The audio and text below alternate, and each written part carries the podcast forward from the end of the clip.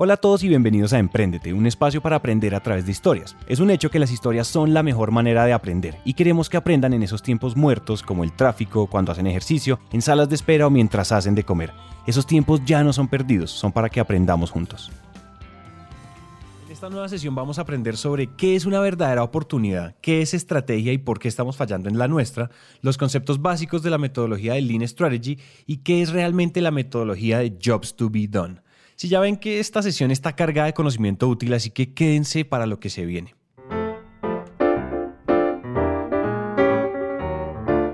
Esta sesión fue hecha de la mano de Esteban Mancuso, cofundador de Velum Ventures, uno de los fondos de inversión de riesgo más reconocidos en Colombia. También es cofundador de The Real Value, una empresa dedicada a hacer consultoría bajo la metodología de Lean Strategy. Ah, y pues claro, Esteban claramente es co-creador de la metodología de Lean Strategy. Esteban lleva ya un tiempo en el mundo del emprendimiento, pero en realidad él comenzó trabajando en un banco inglés con sede en Argentina, donde se encargaba de empaquetar servicios financieros para empresas. Y en el sótano del edificio donde él trabajaba había una startup tratando de agarrar vuelo. De pronto ustedes lo conocen, esa empresa se llama Mercado Libre. Si no les suena, pues entren a mercadolibre.com o busquen su acción en la bolsa de Nueva York. El caso es que Esteban se comenzó a enamorar de ese mundo, pero no había saltado al agua con su propia empresa. Hasta que un día el banco les dio a él y a su equipo la oportunidad de crear un spin-off y salieron a levantar capital y hacer todo lo que un emprendedor se supone que hace. El caso es que en ese momento lo picó el bicho no tanto de emprender, sino de gestionar e invertir en empresas de alto potencial. El día de hoy Esteban ha invertido en muchas empresas conocidas, entre ellas, por ejemplo, no sé, Taringa, una de las redes sociales de foros más grandes de Latinoamérica. Y ya llegando al presente, Esteban estaba haciendo una consultoría a la Andy del Futuro, una organización que impulsa el emprendimiento en Colombia, y se dio cuenta de algo. Eh, y, con esa experiencia del Andy del futuro me doy cuenta de toda la cantidad de startups que hay digitales que eh, no tenían financiación y que yo alguna vez había tenido esa experiencia de invertir en startups. Entonces, junto con un socio que es Esteban Velasco, empezamos a montar Velum Ventures y creamos el primer fondo de capital eh, emprendedor, o sea, capital que invierte en emprendimiento tipo digital de Colombia, 100% enfocado en empresas digitales y eh, conseguimos más de 30 mil millones de inversionistas que confiaron en nosotros y ese fue el camino para invertir en 14 compañías, algunas le ha ido muy bien, algunas más o menos y otras no tan bien, pero en todo ese proceso también empezamos a asesorar a aceleradoras y otras instituciones de, del país, como Casa Editorial del Tiempo y demás, y en un momento hicimos una spin-off de Velum, que fue una empresa de fintech que se llama Sempli, y por otro lado, eh, yo me asocié con mi esposa, que tiene una consultora en marca, y empezamos a trabajar 100% en la metodología Lean Strategy, que es una metodología que permite a marcas ya existentes y a startups poder tener un proceso de planificación estratégica flexible con base en detectar oportunidades. En los últimos cuatro años hemos asesorado a grandes empresas como Sura, Bancolombia, la Cámara de Comercio Americana en República Dominicana, en Perú, etcétera, eh, a Conquito en Ecuador, a, al a Perú como país a través de una fundación suiza que nos contrató y también hemos asesorado startups y hemos invertido también en startups ya como, como personas. ¿no? Hemos invertido, por ejemplo, en Bossi, eh, también hemos invertido en Football Fit Club eh, y hemos ido como puliendo, pero todo el tiempo van emergiendo cosas nuevas que nosotros vamos viendo y, y nos hemos especializado en marca y estrategia con nuestras propias metodologías que nos han demostrado que nosotros podemos crear algo que, se adapta muy bien a las necesidades de los emprendimientos y las empresas de la región que necesitan ser más emprendedores o más innovadores. Entonces eso como una gran síntesis. Ah, creo que hasta aquí pues ya quedó claro quién es Esteban y por qué es importante que nos enseñe sobre su metodología y sobre su perspectiva del emprendimiento latinoamericano. Ahora sí entremos en materia. La metodología de Lean Strategy parecería ser pues muy parecida a todo lo que comienza por Lean y no tanto. Sí, exacto. Primero hay que entender que, bueno, cuando yo hice mi maestría y aprendí que era Lean, Lean viene de Lean Manufacturing y tiene que ver con fabricar sin desperdiciar recursos. O sea, Lean significa no desperdiciar recursos. Y Lean Startup fue mal utilizado y de alguna manera no es una metodología, sino que trata de aplicar el método científico al emprendimiento, algo que es muy complejo, y, eh, y no es nada Lean, porque cuando vos tenés que salir al mercado a equivocarte, si vos tenés una idea y salís al mercado y te equivocas y no sabes por qué te equivocaste, eso de Lean no tiene nada. Entonces creo que, que es un método sobrevalorado completamente, eh, que puede tener un buen, eh, un buen fit en lugares como Silicon Valley, que es donde nació, donde al final un grupo de desarrolladores desarrollan una aplicación y la lanzan y validan si el mercado la acepta o no. Entonces tienen esa prueba de su hipótesis, positiva o negativa, o sea, la hipótesis se valida o se falsea, pero que finalmente la gran mayoría de los startups que existen en el mundo no son negocios de aplicaciones. Entonces, desde el momento en que vos tenés que ayudar a compañías que, hacen otras cosas completamente distintas, alimentos, otro tipo de software, eh, nada, lo que sea que se te ocurra, deportes, eh, indumentaria, eh, moda, cosmética o lo que sea. O sea, finalmente vos te das cuenta que todo eso no aplica. nosotros lo, lo, que mantenemos de Lean es no desperdiciar recursos. Y la filosofía Lean lo que dice es que primero hay que pensar antes de actuar. O sea, uno hace un análisis de la situación para encontrar el problema y a partir de eso desarrolla una solución. Nosotros tenemos mucho más de design thinking que de cualquier otro método que lo que le dice a un emprendedor es vaya y experimente con el mercado, porque usted tiene una idea y va y se choca contra el mercado y el mercado le rechaza su idea y usted se muere. O sea, porque eh, eso de fail often, fail fast, lo único que te lleva es fail often, fail fast and die. Finalmente, eh, lo que está demostrado es que el 50% de los startups fracasan porque le ofrecen al mercado algo que no necesita. Entonces, nosotros lo que tomamos de Lean es no desperdiciar recursos. Y como no desperdiciamos recursos, lo primero que le recomendamos a un emprendedor es hacer una pregunta de investigación correcta y a partir de todo eso hacer una investigación cualitativa que tiene que ver con observación y entrevistas en profundidad a los consumidores, donde vos no le vas a preguntar de tu solución. Por ejemplo, el modelo Lean Launchpad de Steve Blank finalmente es una adaptación de Lean Startup y lo que te dice es, usted tiene en la cabeza una idea de solución y usted sale a preguntarle al consumidor sobre su problema con base en una solución. Eso es obvio que así no funciona. ¿Por qué? Porque cuando vos le vas a preguntar a alguien sobre tu solución, lo que haces es preguntas inducidas.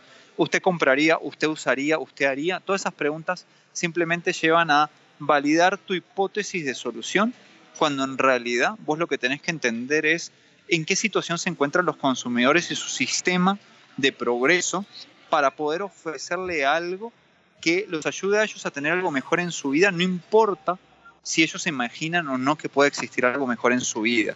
O sea, hay una frase de Steve Jobs que dice que los consumidores no saben lo que quieren, entonces que uno al final tiene que observarlos y estar muy cerca de ellos para crear lo que ellos necesitan sin que ellos sepan que lo necesitan. Eh, lo mismo dice Jeff Bezos. Entonces, si ustedes realmente, digamos, ven cómo actúa Amazon, Amazon casi no se equivoca. Y no se equivoca porque primero entiende al consumidor antes de ofrecerle una solución. Cuando uno va a hablar con el consumidor con la solución en la cabeza, entonces está teniendo muchas posibilidades de hacer toda su investigación con vallas. ¿Qué significa vallas? Con atajos mentales que lo único que hacen es buscar confirmaciones a lo que ellos piensan. Entonces, lo que primero que decimos es, no hay que empezar con una idea en la cabeza. O sea, todo emprendedor que empieza con una idea en la cabeza tiene muchas chances de fracasar. Uno tiene que empezar entendiendo si existe una oportunidad de crear progreso a los consumidores. Dicho por él suena muy intuitivo y como hasta obvio, pero entiendan que son miles de emprendedores allá afuera disparando ideas al mercado sin siquiera saber si hay una oportunidad de progreso o un problema que se pueda aprovechar. Y por ahora quédense con lo siguiente. Uno, eso de fallar rápido y fallar seguido no aplica a nuestro contexto latinoamericano. Aquí fallar rápido y seguido es morir. Y dos, hablar con el consumidor es lo más importante de la estrategia. Más adelante desarrollaremos mejor este tema. Y lo correcto ahora o el siguiente paso es entender qué es una estrategia.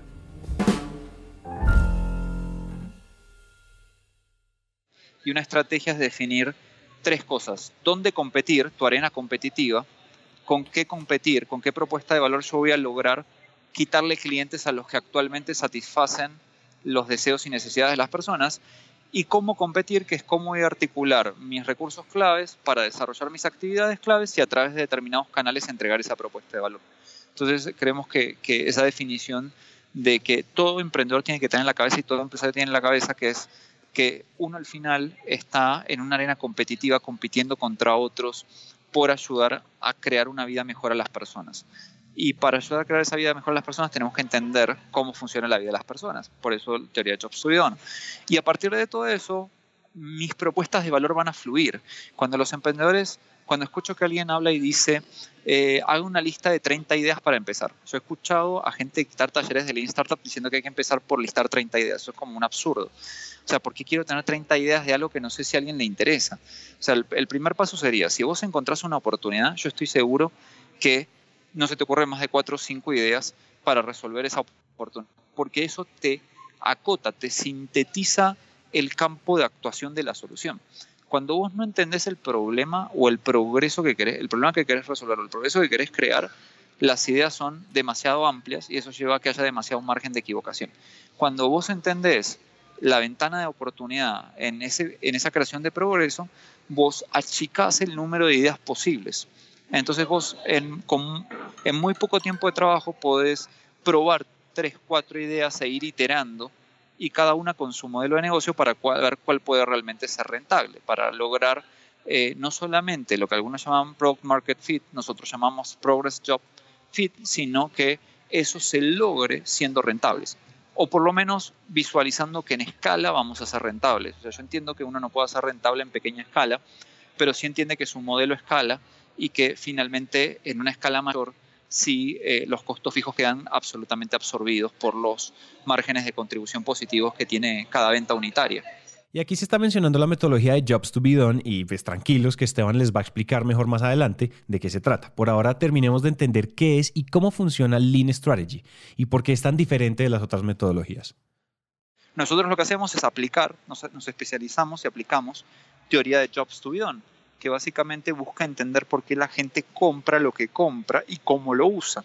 Y a partir de todo eso uno puede entender dónde la gente está luchando para mejorar su vida y poder a partir de eso sí hacer una hipótesis de solución, que es cómo me imagino yo solucionándole la vida a las personas de una manera diferente a la actual.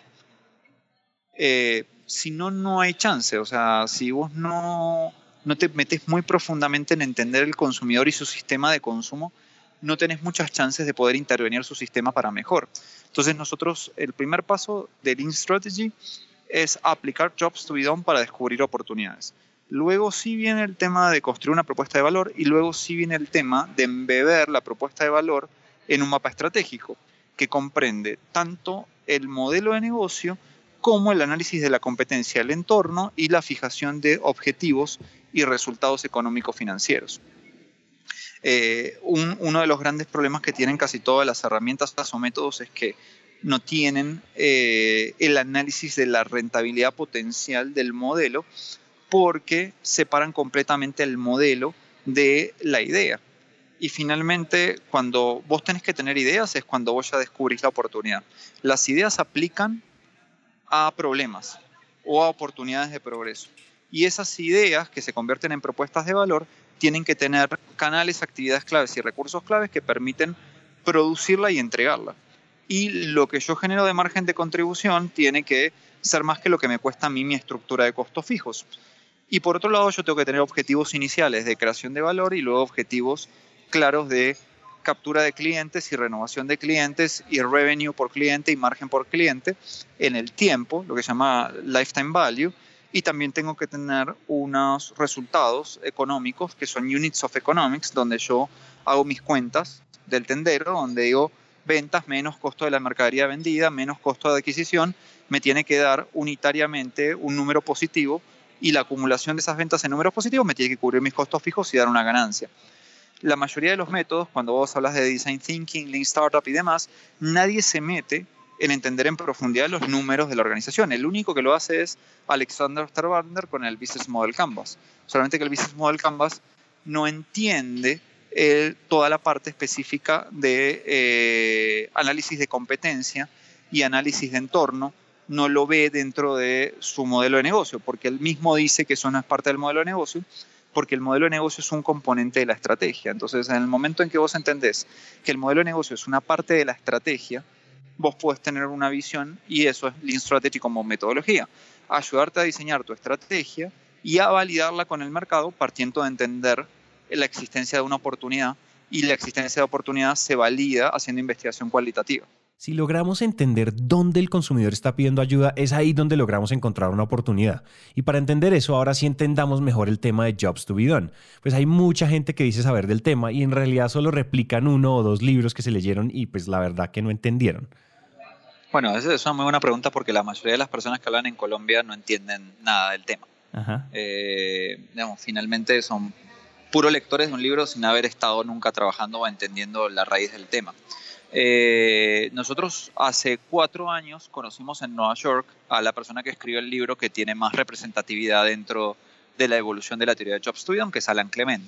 Eh, digamos, él escribió un, libro llamado When Coffee and Kale Compete, eh, y, justamente el título de su libro explica perfectamente de qué se trata el Job Studio, que es cuando personas que todos los días se tomaban un café a la mañana en Nueva York para energizarse durante su mañana sin consumir nada de calorías. Eh, de golpe empezaron a andar por la calle con unos batidos verdes, que eran unos batidos de kale, que eran más sanos y más energizantes que el café. Entonces, eh, el café no solo compite contra el café, sino que al final vos tenés que entender que la persona no estaba tomando un café, o sea, su job no era tomar un café. Esto es lo que no entiende mucha gente. Mucha gente te dice que tu job es tomar un café. No, vos te tomas un café para sentir energía durante tu vida. Y querés tener energía porque sos una persona muy competitiva que querés destacarte en tu trabajo probablemente y después de tu trabajo también ir al gimnasio y después de ir al gimnasio eh, estar con tu familia. Entonces, la ayuda que piden las personas es ayúdame a hacer un gran trabajo digamos, a esforzarme mucho en mi trabajo, al tiempo que también me cuido y tomo algo sano y puedo disfrutar después también y tener energía al final de día para estar con mi familia. Entonces, ese es el verdadero customer job. Las personas organizan, eh, compran productos o servicios en su vida que los ayuden a tener esa energía vital durante toda su vida para hacer bien todo lo que ellos quieren hacer. Entonces, el entender eso es el entender la teoría de Jobs done. La mayoría de las personas se ponen a tratar de entender por qué la persona hace un agujero en la pared o cosas así, que son la, vieja teoría de Jobs done o, el inicio de la teoría de Jobs done con Theodore Levitt en los años 60. Eh, nosotros venimos trabajando hace cuatro años con Alan, que es una de las tres personas que trabaja ese tema en profundidad. Uno es Clayton Christensen y los coautores de su libro, como Taddy Holt, que tiene una versión bastante superficial, pero digamos, pero básicamente ellos escriben libros y artículos y, y, no le dan mucha profundidad al tema porque ellos no fueron los que lo crearon, sino que fueron los que lo recogieron y lo crearon como una teoría. O sea, al final Jobs to es una teoría. Eh, está Tony Ulwick, que es un autor que se enfoca mucho en job como task. Entonces él confunde lo que es un job con un task y entonces él está hablando de el de la tarea en vez de entender la motivación humana detrás de la compra. Y estamos los que creemos que somos los, los evolucionadores de la teoría de Jobs to be dentro de los cuales estamos nosotros, eh, que somos los que creemos que Jobs to tiene que ver con las motivaciones que una persona tiene en un determinado momento en su vida, en una determinada situación, que lo llevan a consumir ciertas soluciones y que cuando luchan con lograr lo que quieren en su vida, es que se configura el job to be done, que es cuando vos estás tratando de tener progreso en tu vida y no lo estás logrando, eso es un job to be done. Eh, la descripción de ese proceso que no estás logrando realizar en tu vida. Entonces, bueno, lo bueno es que nosotros, o sea, venimos trabajando con los que, digamos, realmente saben del tema y obviamente escuchamos a mucha gente decir cualquier cosa porque cualquiera se lee el libro de Christensen y entiende lo que entiende y a partir de eso es un teléfono descompuesto. Y lo mismo pasa con Lean Startup y lo mismo pasa con Design Thinking, que no son verdaderos ejecutores de los temas, sino que son personas que eh, simplemente hablan del tema y, tratan de dictar talleres y pegar papelitos de colores en las paredes sin que eso eh, tenga ningún efecto, ¿no? Entonces así se crean los famosos teatros de la innovación, que es cuando las empresas se llenan de talleres y papelitos y no hacen nada porque no entienden para qué les sirve los famosos teatros de la innovación. Ya entendiendo las bases de Jobs to be done, por favor dejemos de pegar post-its por todos lados sin saber eso cómo nos acerca a cumplir el job que el usuario quiere lograr. Pero incluso antes de tener que estar pegando post-its por todos lados en talleres de expertos autoproclamados, deberíamos aplicar este tipo de metodologías para encontrar oportunidades reales y valiosas. Pero ahí viene la pregunta, ¿qué es realmente una oportunidad? Sí, al final una oportunidad es cuando vos detectas que un grupo de consumidores, sea en sus trabajos empresariales o en sus vidas, se encuentran en una situación donde todos están luchando por tener un progreso porque las soluciones actuales no los satisfacen. Ahora, ¿vos qué haces? Vos haces entrevistas. Si entrevistas a 15, 20 personas y te das cuenta que sus historias son similares, entonces encontrás algo que se llama en investigación cualitativa saturación. Y esa saturación que vos encontrás ya te muestra que vos puedes hacer un, proceso de eh, inductivo, que es pasar de un grupo pequeño a formular una hipótesis. O sea, ahí sí vos podés pasar y decir, finalmente yo, de 15, 20 casos que tomé, cuando encuentro esos patrones concurrentes de problemática, es que yo puedo extrapolar eso y decir, probablemente esto lo tiene mucha más gente. Eh, ojalá millones de personas. Y a partir de eso yo puedo trabajarlo. Por ejemplo, eh, si vos pensás en casos como Blue Apron, eh, si los emprendedores de Blue Apron se encontraron con que 20 personas amigas de ellos, que todos los días trabajaban hasta tarde, llegaban a su casa y querían hacer comida casera porque no querían comprar comida de delivery. Y tenían problemas para cocinar porque no tenían tiempo para ir al supermercado. Y vos encontrás ese patrón. En una cantidad de gente, vos decís, oiga, así como existen estos 20, pueden existir 500 mil más. Y si, yo le puedo ofrecer una solución a ellos para que cocinen en la casa sin la complejidad de estar pensando cada día en recetas y en la compra de, las materias primas para, esas recetas, entonces les simplificó la vida, teniendo en cuenta que son personas que sí tienen capacidad adquisitiva. Entonces así nace un Blue Apron, entendiendo eso. Una empresa que salió a cotizar en bolsa, que hoy ya no le va tan bien como antes porque esa competencia de lo que hacen ellos ya también lo suple Walmart y otros supermercados, pero que finalmente eh, llegó en 4 o 5 años a convertirse en una empresa de 2 mil millones de dólares de valor y que cotiza en bolsa. ¿Por qué? Por entender que un montón de gente, eh, sin poder validar en la investigación que sean millones, simplemente lo que dijeron es por inducción que 20 casos que ellos pudieron validar se le pueden convertir en un caso que puede traspolarse a millones de posibles consumidores que estén en esa situación. Nunca ninguna investigación va a ser perfecta, pero finalmente vos trabajas con métodos de las ciencias sociales y podés tratar de generar después una hipótesis de que mucha más gente está en la misma situación que esos 20 y que hay una oportunidad para resolverle la vida de esas personas, o sea, que la vida de esas personas sea mejor. Lo mismo es un caso de Airbnb, que era la problemática de las personas para alojarse en ciudades cuando había eventos importantes y los costos de los hoteles se disparaban. Eh, que es como empezó Airbnb, ¿no? Si después de escuchar esto ustedes salen a hacer encuestas, los mato. Fíjense que la observación es clave para entender el job que el consumidor quiere solucionar. Y al principio, para entender bien a nuestro cliente, no es necesario hacer cosas extravagantes y costosas. Así como lo escucharon, amigos y familiares y personas que se asemejen a su consumidor ideal y pues entrevístenlos. Uno de ahí después va conectando los puntos. Y muy bien decía Brian Chesky, cofundador de Airbnb, al comienzo toca hacer muchas cosas que no son escalables para realmente entender al consumidor y después sí enfocarnos en escalar. Como por ejemplo, pues ir a tomar las fotos de los Airbnbs siendo el dueño de la empresa y entender que una de las claves del éxito de Airbnb es la calidad de las fotos y todo el sistema que hay detrás. Pero para entender que las fotos eran tan importantes tuvieron que tocar puerta tras puerta y entenderlo a fondo. Ahora sí pasemos al broche de oro de esta sesión. Le preguntamos a Esteban cuáles eran esas concepciones o esos paradigmas nocivos y tóxicos que rondan el ecosistema emprendedor latinoamericano. Y este es el número uno.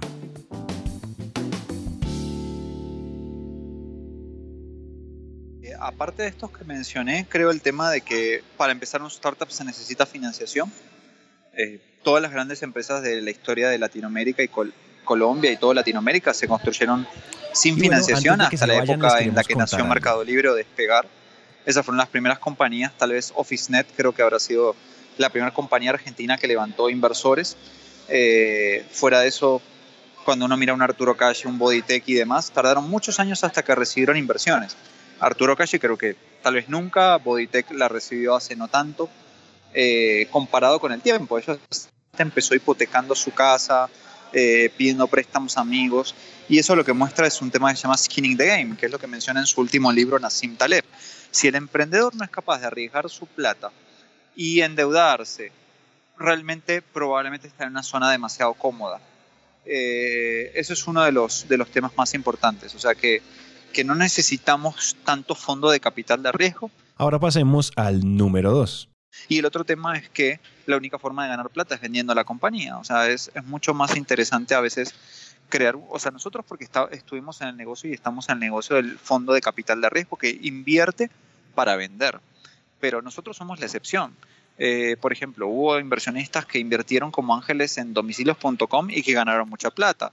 Hay gente que está invertida como ángeles en Rappi y no tienen una presión de salida. Eh, al final, lo bueno del ángel inversionista es que se puede quedar hasta el final. Sí, la empresa se puede morir igual, pero el ángel inversionista es el que más chances tiene de recuperar porque no tiene una presión de venta de su participación. El fondo de inversión tiene una presión de venta de su participación. Entonces, cuando yo acabo de entregar un estudio para Impulsa, ese estudio que, publicó Impulsa sobre financiación en Colombia en 2017, si te fijas abajo dice que, lo hicimos desde Real Value, yo conduje esa investigación. Y lo que más necesitan emprendedores en etapa temprana son personas que puedan meter 50, 100 millones o que se junten 3, 4 amigos, que sean personas que sí sean conscientes de que este es un negocio de riesgo que puedan tener tal vez una cobertura que es un liquidation preference de un X. Eso significa que si la empresa no va bien, primero reciben ellos una vez la plata que pusieron antes de que repartan plata también los emprendedores. O sea, es como un seguro de cobertura que tienen los inversionistas y que finalmente se creen más empresas que puedan llegar a facturar, no sé, 3 mil, 10 mil, 50 mil millones de pesos, pero que no necesitan millones de dólares para existir. Eh, en ese sentido, ha habido mucho desperdicio de mucha plata. Yo no puedo creer cuando todavía hay emprendedores que hacen fiestas de aniversario. Cumplimos un año y festejamos, eh, invitamos a todo el mundo a comer esto o el otro. O sea, es como desperdiciar recursos. el emprendedor tiene que entender que la plata es escasa en Latinoamérica, se tiene que olvidar de que existen Silicon Valley y otros mercados, o elegir irse a Silicon Valley, que es otra opción, que es lo que hicieron los de Rappi, ellos eligieron irse para allá, eso es lo que hizo Platzi, eligió irse para allá y está muy bien. Entonces, el talento colombiano tiene la posibilidad de irse a Silicon Valley y a tratar de levantar mucha plata para crear una historia de una empresa de 100 millones de dólares o de 500 millones de dólares, pero también uno puede crear una empresa que facture 5 millones de dólares y que todos los años deje un millón de dólares y que un millón de dólares es un dividendo espectacular para repartir entre los socios y que si vos lo ves acumulado en el tiempo, probablemente ganas más plata que si vendes tu compañía una sola vez. Entonces también es eso, o sea, ganas más plata vos si tenés una empresa rentable en el largo plazo por dividendos eh, que si eh, realmente vos estás trabajando en, eh, en, tratar de venderla una sola vez. Cuando la ves una vez, ganas plata una sola vez. Entonces ese es otro tema. Y finalmente el número 3. Y, el tercer gran problema es que hay demasiada gente que nunca jamás ni trabajó ni creó una empresa, que lee uno o dos libros eh, o hace un par de talleres y replica sin entender lo que replica. Entonces, eh, creo que, finalmente eso se ha notado demasiado en los resultados de organizaciones como APSCO, donde no salió, no sé, si salieron tres startups de ahí es mucho, de 40.000 o una cosa así, que es que toda la gente que acompañó a los, a los emprendedores en esos procesos no tenía experiencia en crear empresas. la realidad es que los países no necesitan crear un millón de emprendimientos. Eso, ese es otro gran mito. O sea, es mejor crear empresas como Garu, que generan 500 empleos, o como Ofigo, como Fluid, que crear un montón de startups que tienen dos empleados. Eh, e, eso también es un tema que es, en un punto es mejor apoyar la creación de ese que puede crear cientos o miles de trabajos como ha hecho un Bodytech o como han hecho otros, que estar lleno de microproyectos de aplicaciones que, que no van a ningún lado. Bueno, esperamos que una cosa les haya quedado clara en esta sesión y es la mega importancia de entender bien a nuestro consumidor. Pues de no hacerlo, pues nos vamos a quebrar tarde o temprano. Más adelante vamos a traerles más sesiones con Esteban Mancuso para seguir ahondando en todos los temas que orbitan el Lean Strategy. Esta sesión se acaba aquí oficialmente, pero durante los siguientes seis minutos van a escuchar, si quieren, pues porque pueden pausar ya mismo la sesión, pueden escuchar a Esteban respondiéndonos la pregunta ¿cuál es el error más común de los emprendedores al momento de hacer estrategia? Ustedes ya están familiarizados con la respuesta, pero pues aquí va para los que quieran.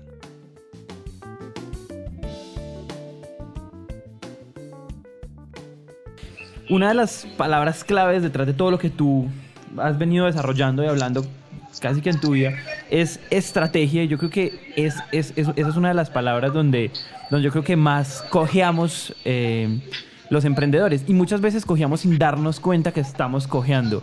Yo quisiera preguntarte, digamos que con toda la experiencia que tienen ustedes viendo empresas grandes, chiquitas, medianas, viendo emprendimientos en todo tipo de etapas, ¿cuáles son los errores más comunes que cometen los que creen que tienen una estrategia correcta y no la tienen? Lo primero que más ve uno en el mercado, desde grandes empresas, corporaciones, o sea, corporations, digo término gringo, no corporaciones por sin fines de lucro, sino las grandes empresas multinacionales de Latinoamérica, hasta los pequeños emprendedores, es que no conversan con sus consumidores y no entienden, incluso productos de grandes empresas, las empresas no saben para qué usan sus productos. Tercerizan la investigación de mercado y hacen encuestas y las encuestas, lo cuantitativo, no te demuestra nunca ni por qué compraron ni cómo usan el producto. O sea, lo que te dice lo cuantitativo es cuántas personas compraron el producto. Pero si vos no combinas lo cuantitativo con cualitativo para entender por qué las personas compran los productos que compran y cómo los usan, vos estás ciego. Eh, y eso es algo que dice Kahneman, somos ciegos de nuestra propia ceguera. Las empresas piensan que conocen a sus consumidores y no los conocen. Y por eso, cuando empiezan a perder dar ventas, no entienden por qué pierden ventas. Eh, eso es uno. O sea, es que el primer componente de la estrategia parte de encontrar oportunidades. Y las oportunidades las encontrás y conversás con los consumidores. Y eso no lo deberías tercerizar, lo deberías aprender a hacer como una actividad clave de tu organización. Eh, y a partir de eso, después el resto de los errores son mucho más subsanables. Pero el primer gran error de la estrategia es que piensan que saben que quieren los consumidores o piensan que los consumidores van a tener un tema de preferencias lineales. O sea, eh, por ejemplo, yo me acuerdo hace dos años dicté una conferencia en Agrofuturo frente a, no sé, 400 empresarios del agro, algunos lácteos ganaderos, y yo les mostré cifras del crecimiento de las importaciones y consumos de leche de almendras. Todos me miraban como si yo estuviera loco. Y, y en ese momento solamente había dos marcas de leche de almendra en los supermercados. Hoy hay fácil 10 marcas. Eh, yo les comentaba a la gente que el 7% de la población española ya es vegetariana y un 2% es vegana. Eh, o sea, no pueden dejar de mirar esas tendencias. Las grandes empresas como Nutresa eh, tienen que empezar a... O sea, no, es increíble que en el corral que es Nutresa todavía no se venda una hamburguesa vegetariana. Mi esposa y yo somos vegetarianos, mi esposa es vegana, nosotros solamente buscamos lugares que tienen hamburguesas vegetarianas, como Sierra Nevada, Monsieur Burger, etc. O sea, somos gente que abandonamos la oferta de esas organizaciones porque no lo tienen. Es como ir a una cafetería que no tenga leche de almendra. recién ahora Juan Valdés incorporó leche de almendra y leche de soya, cuando Starbucks lo trajo desde el momento que abrió en Colombia. Entonces, ¿cómo, cómo no, te das cuenta de eso antes? Es porque no, no tenés contacto con tus consumidores. Entonces, las preferencias de los consumidores cambian casi cada año. Eh, y, es imposible predecir lo que le va a gustar a los consumidores en un futuro, sino que tenemos que tratar de ir conversando lo más eh, cercano con ellos posible, o sea, tratar de tener las conversaciones más continuas posibles para entender que a la gente este año le gusta el CrossFit porque le gusta verse más fuerte, el año que viene le gusta más el yoga y eso tiene que ver con cambios en el entorno, influencers, tendencias socioculturales y cosas que van pasando que son un mix, que son una bomba, que explota todo el tiempo y hace que la gente diga, yo ya no consumo de esta manera que consumía antes. Yo ya no compro las cosas como las compraba antes. Yo ya no elijo las marcas que elegí antes. Eh, ahí justo mi esposa me compartió un artículo ahora de una marca en Estados Unidos que se llama Allbirds de calzado, que se promueven como las tenis más cómodas del mundo y que de alguna manera están quitando eh, cuota de mercado, así como en su momento fueran Under Armour a las Adidas y Nike.